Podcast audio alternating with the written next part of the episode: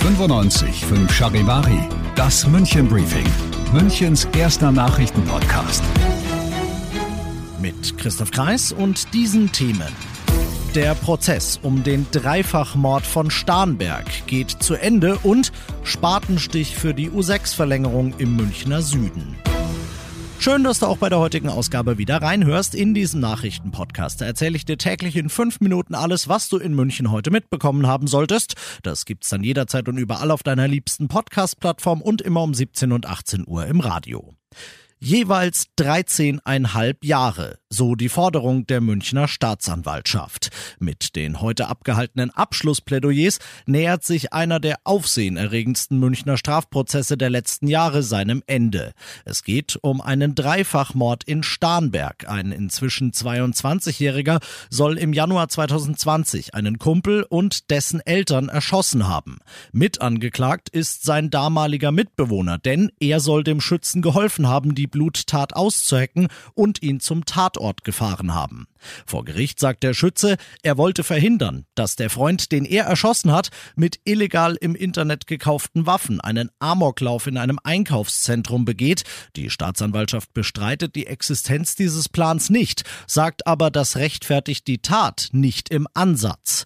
Der Starnberger Fall hatte damals unter anderem auch deshalb bundesweit für Schlagzeilen gesorgt, weil die Ermittler zunächst davon ausgegangen waren, dass der getötete junge Mann erst seine Eltern und dann sich selbst erschossen hat. Noch diese Woche könnten die Urteile fallen. Du bist mittendrin im München Briefing und du kennst das. Nach dem ersten großen München-Thema schauen wir, was waren die wichtigsten Themen in Deutschland und der Welt heute.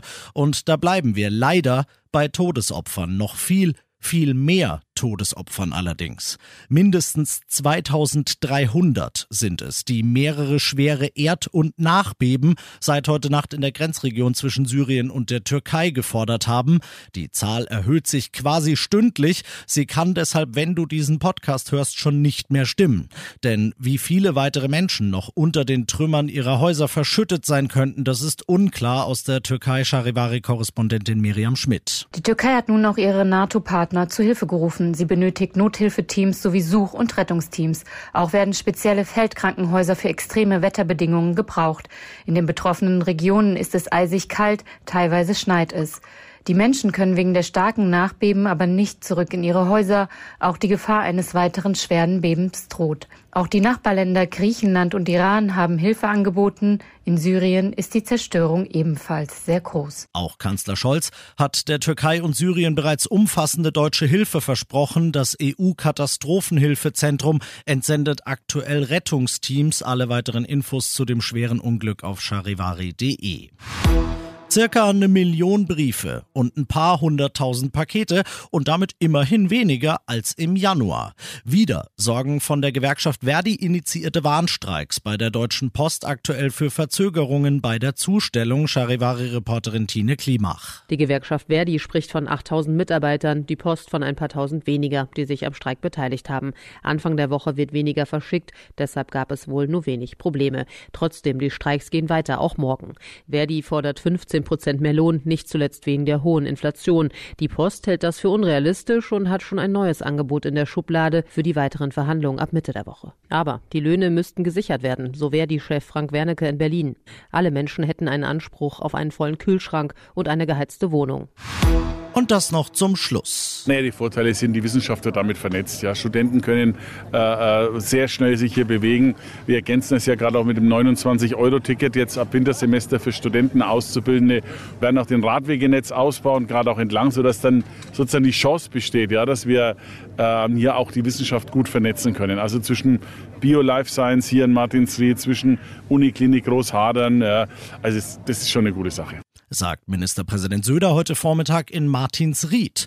Dorthin soll die U-Bahn-Linie 6 verlängert werden. Söder selbst hat heute den Spatenstich gesetzt. Es ist nur ein guter Kilometer Schiene, der da in den nächsten fünf Jahren für über 80 Millionen Euro dazukommen soll. Aber eben einer, der dann mit Martinsried im Süden und Garching im Norden zwei der größten Unistandorte Münchens miteinander verbinden soll. Jetzt wird, 30 Jahre nachdem es die ersten Gespräche gegeben hat, also tatsächlich am Brain Train, wie er scherzhaft genannt wird, gebaut. Ob wir für dich beim Spatenstich dabei waren, na klar. Ob wir Bilder davon für dich haben? Na sicher. Die gibt's in der Charivari Insta-Story. Ich bin Christoph Kreis. Mach dir einen wunderschönen Feierabend.